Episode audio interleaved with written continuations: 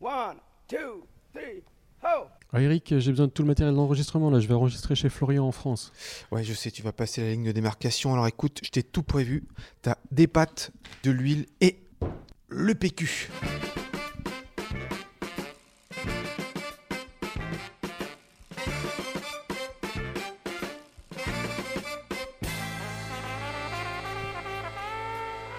Les copains, vous êtes à l'écoute de Pause Vélo et aujourd'hui c'est l'épisode 76 ou 76. pour les francophones. Euh, non, pardon, pour, euh, Les Français, s'il vous plaît. pour les Français et les gens normaux, pour eux c'est 76. Non, le contraire. Non, on, on va, bref, on va pas lancer un débat là-dessus. Euh, aujourd'hui, donc vous l'avez entendu, je suis avec Florian. Salut Florian, comment ça Salut, ça va Ça fait un moment, mais ça va. va Mais oui, dis donc, Je On- suis confiné en France, moi. Faut venir me voir plus souvent. on essaye, mais euh, si on nous laisse venir, on vient volontiers. Et on a un invité, Jean-François, coordinateur du collectif Vélo, Vélorussion dans le pays de Gex. Salut Jean-François. Salut, Ça va? Ça va très bien, T'es venu à vélo? Bien sûr. Bah voilà. Alors aujourd'hui, on va parler Vélorussion Oui, en pays de Gex. en pays de Gex. Le pays de Gex, c'est quoi? C'est où? Oui, alors le pays de Gex, il faut le situer un peu. C'est un pays à part, un peu. C'est en France, bien sûr. Euh, mais c'est tout contre la frontière suisse. Euh, Alors, ça se situe dans l'Ain. Et c'est un plateau qui est situé, euh, qui est coincé entre les- le Haut-Jura, les crêtes du Haut-Jura, et puis la frontière suisse. C'est un plateau euh, sur lequel on arrive par le défilé de l'Écluse, hein, qui fait la jonction entre le Jura et les Alpes. Et c'est un plateau qui fait à peu près une trentaine de kilomètres de long et une dizaine de kilomètres de large. Sa particularité, c'est qu'il y a à peu près 100 000 habitants sur ce petit plateau. Alors, Tous frontaliers? Beaucoup de frontaliers. Alors, il y a à peu près 27 000 personnes qui euh, résident dans ce pays de Gex et qui travaillent en Suisse. Voilà, à peu près. Ça, c'est des chiffres de 2019. Et du coup, ça fait presque, euh, oui, presque 25 000 voitures qui, euh, tous les jours, transitent le matin et le soir pour euh, Wow. se rendre chez eux puis se rendre au, au travail. 25 000 voitures. À peu près, ouais. C'est les chiffres qu'on a. Donc voilà. Alors, euh, peut-être, euh, Jean-François, avec toutes ces voitures, est-ce que c'est pas un peu difficile de se frayer un chemin? Ah, c'est terrible, toutes ces voitures, c'est assez terrible, pas seulement pour se euh, frayer un chemin, mais surtout euh, pour notre respiration, parce que ça fait beaucoup de pollution. Et c'est vrai que pour le, le vélo, en fait, on n'a pas beaucoup de, de pistes cyclables, donc c'est un peu, un peu la guerre. Et euh, toutes ces voitures sont relativement pressées. Et donc, Mm. on- ça crée aussi des dangers pour tous les cyclistes qui se promènent ou qui se déplacent euh, dans le Pays de Gex, parce qu'on se déplace beaucoup aussi pour le travail dans le Pays de Gex. Et puis, euh, il y a tous les accès aux douanes aussi qui sont compliqués euh, avec toutes ces voitures, parce que la plupart des, accès douaniers n'ont pas de pistes cyclables. Et en effet, il faut dire que le pays de Gex, en fait, qui est tout contre le canton de Genève, en fait, le canton de Genève protège assez bien les, ses surfaces agricoles et puis sa nature, mais du coup, elle le canton de Genève et la Suisse externalisent cette pollution du côté français, comme nous on le fait en Chine, par exemple. et du coup, voilà, alors ici se construit énormément d'immeubles, ça pousse comme des champignons. Euh, la, surface agricole diminue de plus en plus, euh, l'espace euh, laissé aux forêts diminue aussi, et euh, il y a une emprise de l'espace ville euh, qui est très importante de jour en jour. Ouais, et alors on peut rajouter aussi qu'il n'y a pas beaucoup de transports en commun. Du coup, l'usage de la voiture est euh, quasiment obligatoire pour certains. En tout cas pour ceux qui n'ont pas encore euh, vu que le, le vélo était une possibilité euh, efficace. Toi, tu travailles à combien de kilomètres en fait de ton domicile? Alors moi, je suis pas très très loin de mon domicile. Je suis à 4 km en ligne droite. Mais comme je disais, c'est assez dangereux parce qu'il n'y a pas vraiment de, de pistes cyclables. Oui. Donc si euh, je veux aller au travail en vélo, ce que je fais d'ailleurs, euh, je vais pas en ligne droite, je fais des, des, tra- des trajets un petit peu indirects, euh, ce qui me fait à peu près 8 km pour aller travailler. Donc Ah. je double mon trajet pour éviter d'avoir trop de voitures. Donc ça Oui. me permet aussi de passer par des petites routes agréables. Et ça te prend combien de temps à peu près pour faire ces 8 km Je mets euh, 20 minutes. 20 minutes. Et un automobiliste, tu as une idée? Si tu faisais ce même trajet en voiture, parce qu'il y a tous ces bouchons aux douanes, tout ça, est-ce que tu as une idée du temps que tu mettrais? Je pense que c'est à peu près équivalent. Euh, ça peut être euh, davantage, ça dépend un peu euh, l'heure. Oui. Euh, parce que le matin, je, je vois le- le- la route que j'utilise les matins euh, passe à côté des routes qui sont empruntées par les voitures et on voit qu'il y a des bouchons, on remonte les fils de bouchons en fait à vélo. Donc je pense que pour les gens qui veulent se mettre à vélo, c'est au vélo, Oui. c'est pas très intéressant, on va dire. Alors justement, euh, la Vélorussion au pays de Gex, tu l'as fait comment On a voulu organiser ce collectif pour euh, créer des, des événements festifs et revendicatifs autour du vélo, euh, pour montrer euh, aux gens qu'il y avait une autre possibilité que d'utiliser- la voiture personnelle pour se rendre au travail ou pour se déplacer. Parce que la plupart des déplacements dans le Pays de Gex sont quand même des, des petits déplacements. On peut accéder à vélo aussi au transport en commun. Donc on a une gare de tram à Mérin euh, côté suisse. On a aussi des, possibilités de transport en commun assez euh, faciles euh, à Ferney. Il y a un bus euh, qui va à Genève côté Ferney. Donc il y a quand même des, possibilités de raba- rabattement et de, multimodalité. Mais c'est pas encore très développé. Et comme l'usage du vélo est relativement dangereux dans, nos- villes du Pays de c'est vrai que les gens sont assez découragés d'utiliser le vélo et préfèrent la voiture. Et l'usage de la voiture à Genève, pour l'instant, est, assez facilité aussi. Alors ça commence à changer. Euh, Il y a eu des votations cet été qui, euh, qui, qui pensent se supprimer, euh, j'ai vu jusqu'à 5000 places de parking. C'est ça, exactement. Alors, il y, a- eu deux votations, j'en profite si tu en parles. Il y a eu deux votations importantes dans, deux, villes importantes au mois de septembre en Suisse. La première, c'est la votation qui a été acceptée par le peuple genevois pour la suppression de 4000, de, 4000 places de stationnement voiture au profit des vélos et des bus. Et, la deuxième, ça a été dans, le, dans la ville de Zurich, où le peuple a voté en faveur euh, d'une proposition pour la transformation de certaines rues en rues cyclables, en fait, pour, pour faire à peu près 50 km de pistes cyclables à l'intérieur de la ville. Alors, ce sera des, villes un peu, des, des rues partagées qui seront limitées vraiment, euh, réservées pour les, pour les vélos principalement et limitées aux résidents qui habitent dans ces rues. Et cette proposition a été acceptée quand même par 70%, donc 70% de la population zurichoise. L'initiative à Genève a été acceptée par 58% de la population genevoise. Donc c'est vraiment des scores importants et on voit dans les grandes villes, ce sont les deux principales villes suisses, on voit dans ces villes la volonté de faire du vélo un moyen de transport sûr, rapide et efficace. Donc ça, c'est assez génial, je trouve. Et ça a fatalement des, implications aussi sur le Pays. Tout à Parce que si on ne peut plus accéder facilement au centre de Genève en voiture, ça veut dire qu'il va falloir trouver d'autres solutions. Donc soit les transports en commun, soit le, le vélo. Alors pour euh, beaucoup aussi, le- le- se- rendre au centre de Genève à vélo, ça peut être assez compliqué parce qu'il y a quand même euh, plus de 10 km depuis le Gex. Ouais. Bon, ça descend. Ça descend dans un sens. Voilà. Mais bon, avec le développement de- du, du vélo à assistance électrique, je pense que c'est plus trop un problème. euh. Oui, tout à fait. Et alors, les événements festifs dont tu parlais, c'est quoi En fait, c'est des balades à vélo? Alors pour l'instant, on a, on a euh, organisé des vélorussions, donc ce sont des, des manifestations à vélo. Euh, le but, c'était pas juste de crier dans la rue euh, Vive le vélo, Ouais, quand même un peu. quand même un petit peu, mais c'était aussi de, de créer du lien entre les gens, Oui. euh, de se regrouper entre cyclistes et de montrer qu'on a une communauté aussi euh, soudée. Et euh, donc, C'est d'ailleurs comme ça qu'on s'est rencontrés en fait. exactement, on s'est rencontrés dans une vélorussion. Exactement, en fin d'année passée. J'étais venu en pays de Gex pour faire une vélorussion avec toi, puis voilà, on s'est rencontrés comme ça, effectivement. Ouais, exactement. Et donc, euh, bah, les- ces vélorussions, en général, on finit euh, dans un café, euh, boire un coup. Exactement, c'est tout l'intérêt. Exactement. on, avait, euh, Faites du vélo pour ça. on avait organisé des vélorussions suivies de, de repas aussi au restaurant. On avait euh, fait une vélorussion euh, galette Ça, des rois Ça, c'était l'époque euh, avant Covid, en avant fait. Covid. Et euh, voilà, le, le Covid nous est arrivé sur la tête. Et depuis, bah, on n'a pas organisé de vélorussion parce que c'est assez compliqué. On espérait s'y remettre à l'automne, mais euh, bon, c'est mal barré là. Ouais, ouais, sachant que D'accord. chaque jour un peu plus compliqué. Mm. Euh, moi, je vous propose d'écouter une petite chronique de Lilou, qui nous a commencé une chronique la semaine passée, avec euh, les histoires des femmes qui ont marqué l'histoire du vélo. Deuxième épisode de la série Honneur aux dames, les femmes et le vélo.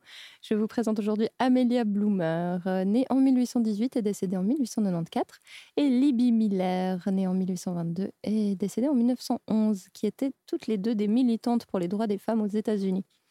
Amelia Bloomer était une militante pour les droits des femmes dès 1849. Elle et une de ses amies suffragettes euh, prêchent contre les longues jupes encombrantes dans le premier bulletin de leur revue de Lily. De 1849 à 1853, Amelia Bloomer fut l'éditrice de la publication de Lily, une revue qui faisait la promotion des droits des femmes et se voulait un porte-étendard du mouvement pour la tempérance. En 1851, Amelia Bloomer reçoit la visite de Libby Miller à Seneca Falls, dans l'État de New York. Libby Miller était aussi une militante pour des droits des femmes aux États-Unis. Pour se rendre à Seneca Falls, Libby Miller arrive à vélo, vêtue de pantalons bouffants qu'elle a elle-même confectionnés. Les femmes à qui elle rend visite sont emballées par cette tenue et l'adoptent immédiatement. Pourtant, ces pantalons bouffants deviendront connus sur le nom de Bloomer, même si c'est Libby Miller et non Amelia qui en est la créatrice. Amelia Bloomer s'intéressait aux réformes du code vestimentaire et réclamait que les femmes puissent porter ces fameux pantalons bouffants. Le nom de Bloomer fut associé à ce type d'habillement, même si elle a toujours refusé d'en prendre le crédit comme il s'agissait d'une création de Libby Miller. Le surnom des pantalons Bloomers vient du fait qu'Amelia Bloomer écrivait des articles sur les habillements non traditionnels, imprimait des illustrations en faisant la promotion dans De Lily et portait elle-même cette tenue. Magnifique portrait, merci Lilou. Alors on est toujours avec Jean-François en pays de Gex. Et alors tu nous parlais des vélorussions que tu fais, mais la vélorussion c'est aussi accompagner ceux qui voudraient se mettre à vélo mais qui ont peut-être peur de se lancer.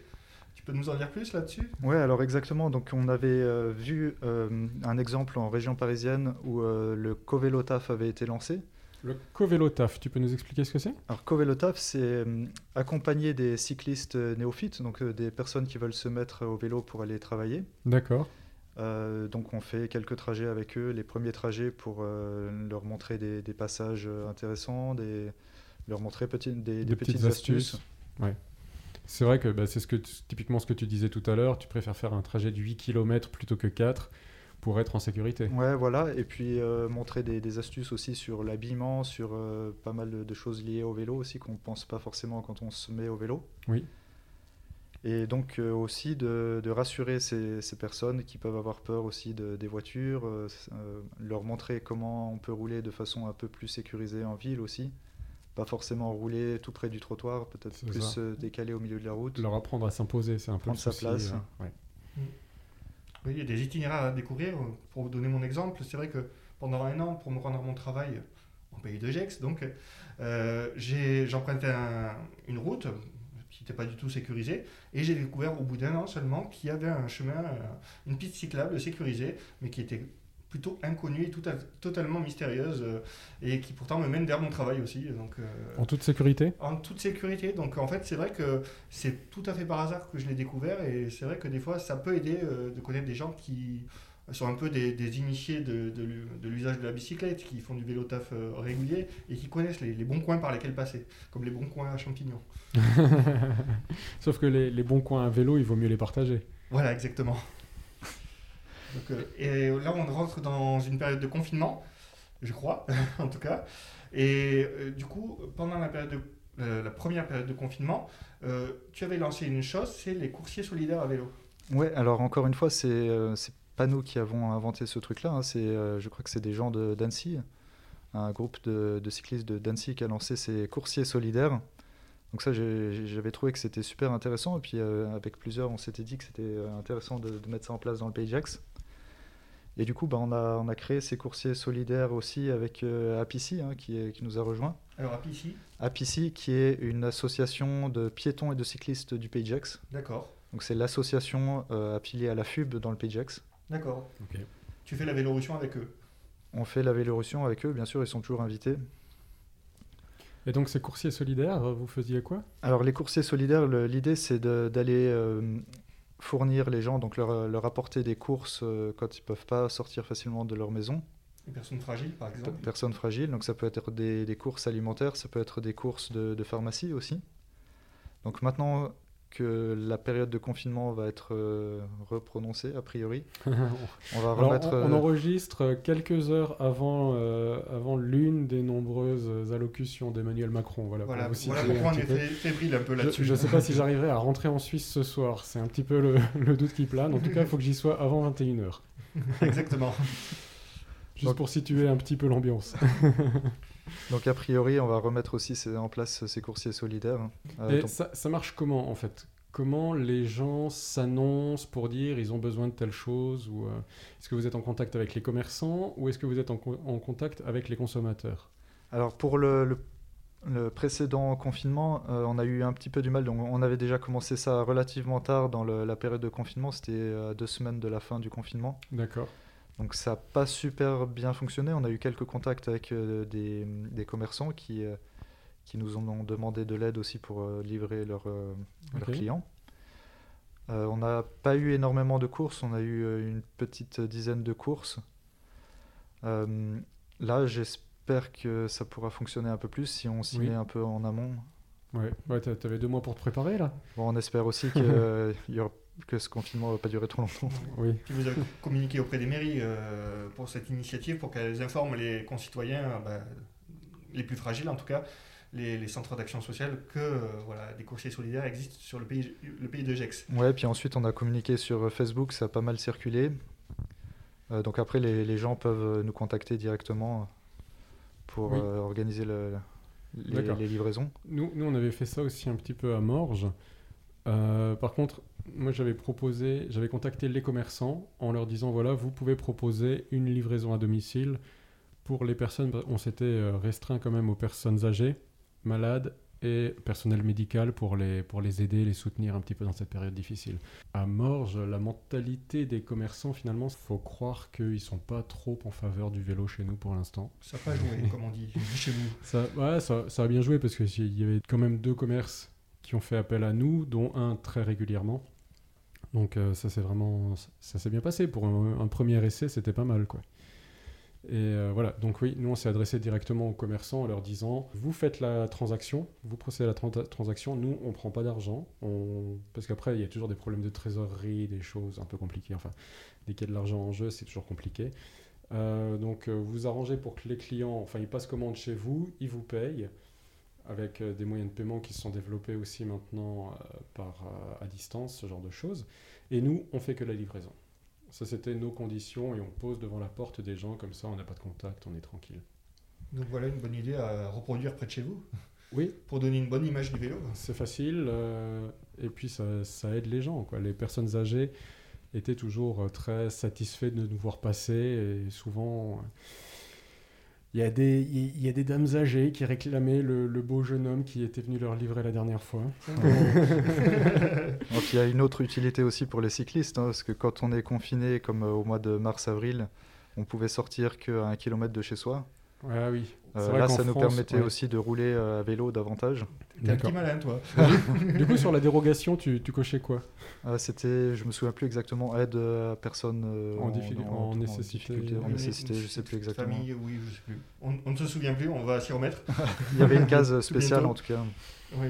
Et à force de faire ces vélorussions, de donner, euh, euh, voilà, de, porter euh, le vélo aux uns aux autres, cette image du vélo, est-ce que du coup les, politiques, les, politiques locales, les, municipalités t'écoutent et entendent ce message que tu portes? Pour l'instant, pas vraiment. On peut pas dire ça. Le développement du vélo, c'est encore assez sportif. C'est une image sportive pour, ou de, de loisirs dans le Pays de Gex. Euh, le, le vélo déplacement, c'est encore euh, compliqué. D'accord. Il y a des pistes cyclables qui doivent être créées ou pas? Alors on a, euh, en fait, on a pas mal de pistes cyclables si on veut, mais ces pistes cyclables, la plupart du temps, elles sont pas reliées entre elles. Donc on arrive en fin de piste cyclable et on se retrouve au milieu de, de nulle part ou dans la jungle automobile. Donc euh, parfois c'est même dangereux d'utiliser les pistes cyclables parce qu'on n'est pas sur la voie avec les, les voitures et on se retrouve d'un coup avec, avec les voitures mélangées et les automobilistes comprennent pas forcément toujours euh, ce qui se passe. Des pièges. moi, moi, je me souviens quand j'étais venu justement chez toi pour la Vélorussion la- l'année passée, euh, après la douane, il se trouve qu'il y avait sur la gauche euh, une belle piste cyclable euh, ou voie verte, parce qu'il y avait des piétons aussi dessus, euh, séparée du trafic. Mais en fait, comme elle était absolument pas indiquée, lorsque j'ai passé la douane, moi je suis resté sur la route principale. Mhm. Jusqu'à ce que je me rende compte qu'en fait, euh, il y avait quelque chose, une infrastructure qui m'aurait permis de rouler en toute sécurité. Donc le, le problème, c'est que les infrastructures sont pas reliées entre elles, mais elles sont pas indiquées non plus, tout comme la piste dont tu parlais Oui, tout voilà, à l'heure, euh, Florian. très tardivement. C'est ça. Donc il faut indiquer clairement les infrastructures qui sont dédiées aux cyclistes. Alors, on peut aller sur le site euh, de l'association dont tu parlais tout à l'heure, Association pour les piétons et cyclistes du pays de Gex, Applici. Applici, et eux, ils référencent bien les, les pistes cyclables ou les voies cyclables du pays de Gex. Ouais, exactement. Il y a une jolie carte avec pas mal d'itinéraires cyclables. Hmm. Donc voilà, si vous êtes habité par là, euh, allez sur ce site-là. Et bon, il faut essayer, il faut explorer autour de chez soi, il faut profiter des week-ends pour explorer justement des nouveaux itinéraires. pour se rendre au travail à vélo. Ou de se faire aider du coup par des personnes, euh, Voilà, des co-vélo-taffeurs. des co-vélotafeurs. Ouais, alors pour le, le Covelotaf, on a mis en place une interface aussi avec euh, des itinéraires. Donc les gens peuvent proposer aussi des itinéraires. Donc ça, c'est intéressant aussi parce qu'on voit là où les gens passent pour aller travailler et ça peut être une source d'inspiration aussi. C'est une adresse euh, qu'on trouve sur internet? Euh, oui, c'est sur notre page Facebook. Ok, donc sur la page Facebook de Vélorussion, Exactement. Pays de Gex. Il y a toutefois quand même une, une ancienne voie ferrée qui est à l'abandon aujourd'hui, qui traverse tout le pays de Gex. Et là-dessus, bah, il y a déjà un petit bout de piste cyclable entre la ville de Divonne-les-Bains et le petit village de Grilly, mais, euh, et même euh, qui va jusqu'à Gex. je Jusqu'à. Gex. Ouais, et du coup, c'est- elle pourrait être poursuivie, cette piste cyclable, euh, jusqu'au sud de- du pays de Gex. Là-dessus, euh, voilà. Est-ce que tu en sais plus? Euh, J'en sais pas plus. Euh, je sais que la, la voie euh, est toujours gérée par la SNCF et que c'est compliqué pour des raisons euh, multiples. Euh, maintenant, euh, effectivement, il y a une portion qui a été euh, euh, rendue cyclable entre Gex et euh, qui est en fait, euh, ils ont juste recouvert entre les deux rails avec de la terre euh, euh, battue, euh, tassée. D'accord. Donc là, c'est c'est pas terrible euh, pour différentes raisons. Euh, La, la première, déjà, c'est pas très large. Une voie ferrée, c'est 1m43 de, de largeur. De distance, ouais. Donc euh, les dépa- dépassements sont assez compliqués. Les croisements peuvent être compliqués aussi. Et puis ça va que dans un sens en fait. Pas, c'est pas un double sens. Si, si, ça a double sens. Ah, c'est à double sens Ouais, sur ouais. un mètre, euh, sur un mètre ouais, donc 50. les croisements, c'est c'est Oh. assez compliqué. D'accord. Wow. Et euh, par temps humide, euh, la terre, ça devient tout de suite salissant. Et pour aller travailler, je pense que c'est pas possible. Enfin, euh, personnellement, en tout cas, je ne passerai pas par là pour aller travailler parce qu'on devient euh, complètement sale. Ouais.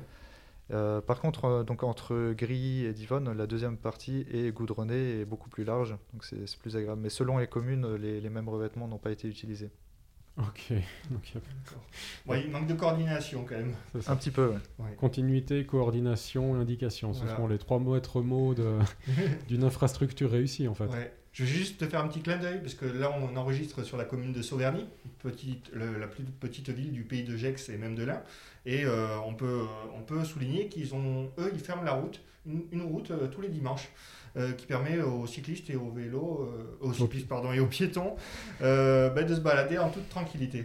Ok, bah c'est super. Bah, alors moi je te propose qu'on a écouté euh, Claude Martaler Oui, avec sa chronique du yak.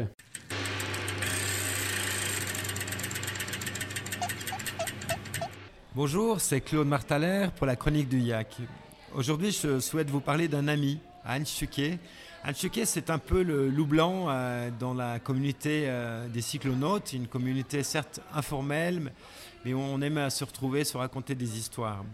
Anne Chuquet est parti en 1960, aujourd'hui il a plus de 80 ans, il les a eu en janvier cette année. Ansuke est parti 50 ans autour du monde et il a pédalé plus de 600 000 km. Un documentaire lui a été consacré également et je vous lis des extraits d'un portrait euh, que j'avais publié il y a quelques années à son encontre. Ansuke regarde sa vie d'un coup d'œil malicieux dans le rétroviseur. Un périple de 592 000 km à coup de pédale.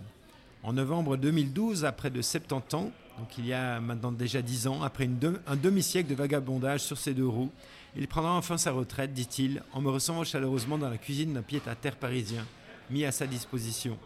Plus résistant qu'une bicyclette, donc increvable, ce staccanoïste du pédalier de nationalité allemande n'a été ni visionnaire ni rebelle. En se penchant sur la planisphère contenue dans sa brochure Tour du monde à vélo, on attrape le vertige devant ces lignes d'air, griffonnées de couleurs différentes par décennies. Le vélo ouvre des portes, il est un véritable passeport. Transformable à l'occasion en stand pour diffuser quelques copies de son carnet de route, son antique destrier devient lui-même un sujet de conversation. Mais nulle trace d'un livre, il n'en a tout simplement jamais écrit. Sa méthode artisanale éprouvée, 80 000 brochures auto-éditées, vendues dans les rues du monde entier depuis 1964, ne l'encourage guère à changer de cap, bien au contraire. Hans Stucke est de la vieille école, plus familier du macadam que du cyberespace. Stucke est un homme de tradition orale qui lit peu, mais dévore avec passion les cartes de géographie et ne se départit que rarement de son poste de radio portatif, comme les Africains avant l'arrivée des cellulaires. Vivant encore dans les années 60, ce témoin d'une époque révolue, l'accession des pays africains à l'indépendance, par exemple, abrasé par l'irréversible modernité, souhaite se procurer une obsolète table lumineuse pour mettre un peu d'ordre dans ses quelques 100 000 diapositives. Il peine à articuler un chiffre qui recèle, à n'en pas douter, une abondance de trésors. En 2010, il n'a toujours pas d'assurance, ni de revenus ou de logement officiel, pas plus qu'il n'en aura en 2011. Aujourd'hui, il est établi à Heufelhof, en Allemagne, dans sa ville qu'il a vu naître. La municipalité lui a mis un logement à disposition. Point des convenances et des concessions, c'est un homme entier, un vrai, un jusqu'au boutiste du voyage qui a débuté le cyclisme parce qu'à 20 ans, ce n'était pas cher. Deux ans auparavant, au terme d'un apprentissage d'outilleur ajusteur, il réalise sa première échappée un tour de la Méditerranée, bientôt suivi d'une autre boucle de 17 000 km. La fibre voyageuse inoculée, et sans l'avoir vraiment décidé, il sait désormais que la vraie vie est ailleurs et entame un périple géant qui lui dévore 48 ans de sa vie à la manière des premiers forçats de la route du Tour de France qui, tout comme lui, étaient issus du prolétariat. Après 20 ans à avaler les kilomètres, à accumuler les gratifications personnelles, à tenter ce dont on se sent capable, où chaque route fut la bonne, on peut soit revenir à une vie normale, soit la regarder sous un autre angle. J'ai décidé alors de continuer, le seul truc étant alors devenu de ramener la bonne photo. Ces brefs passages sont des extraits de mon livre L'insoutenable légèreté de la bicyclette, publié par les éditions Olizane en 2012.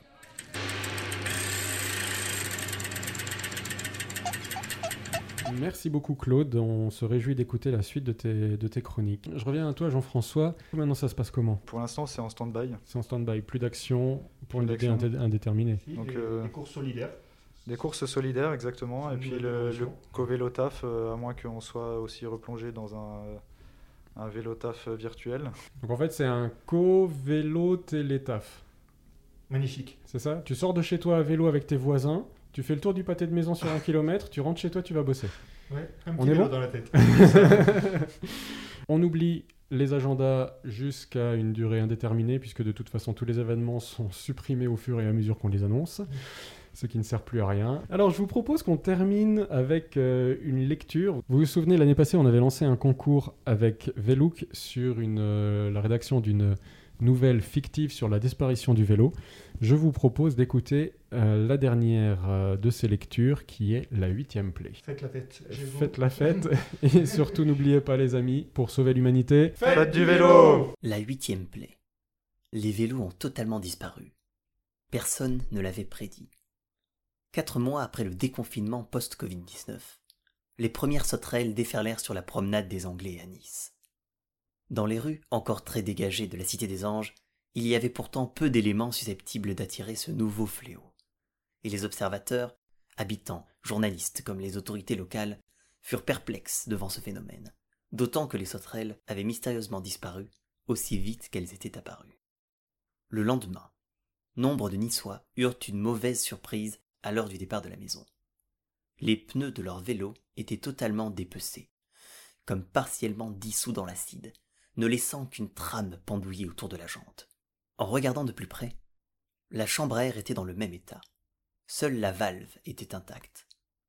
En ce premier matin suivant le raid de sauterelles, les cas mirent un peu de temps à émerger, mais rapidement, les réseaux sociaux virent apparaître des témoignages similaires, et dès midi, tous les ateliers vélos de Nice furent submergés de demandes de prise en charge pour remplacer pneus et chambres à air sur une centaine de bicyclettes.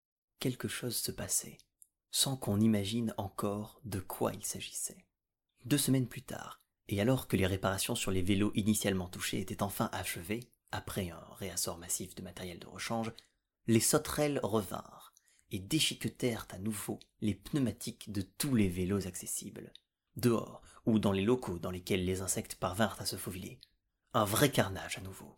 Si quelques personnes avaient émis un possible lien entre la première vague de sauterelles et la vague d'avaries sur les vélos, la concomitance entre les deux phénomènes amena les autorités à se pencher sur un probable lien. Dès le lendemain, le préfet organisa une réunion de crise et les observations furent partagées au cours d'une session qui dura plus de sept heures.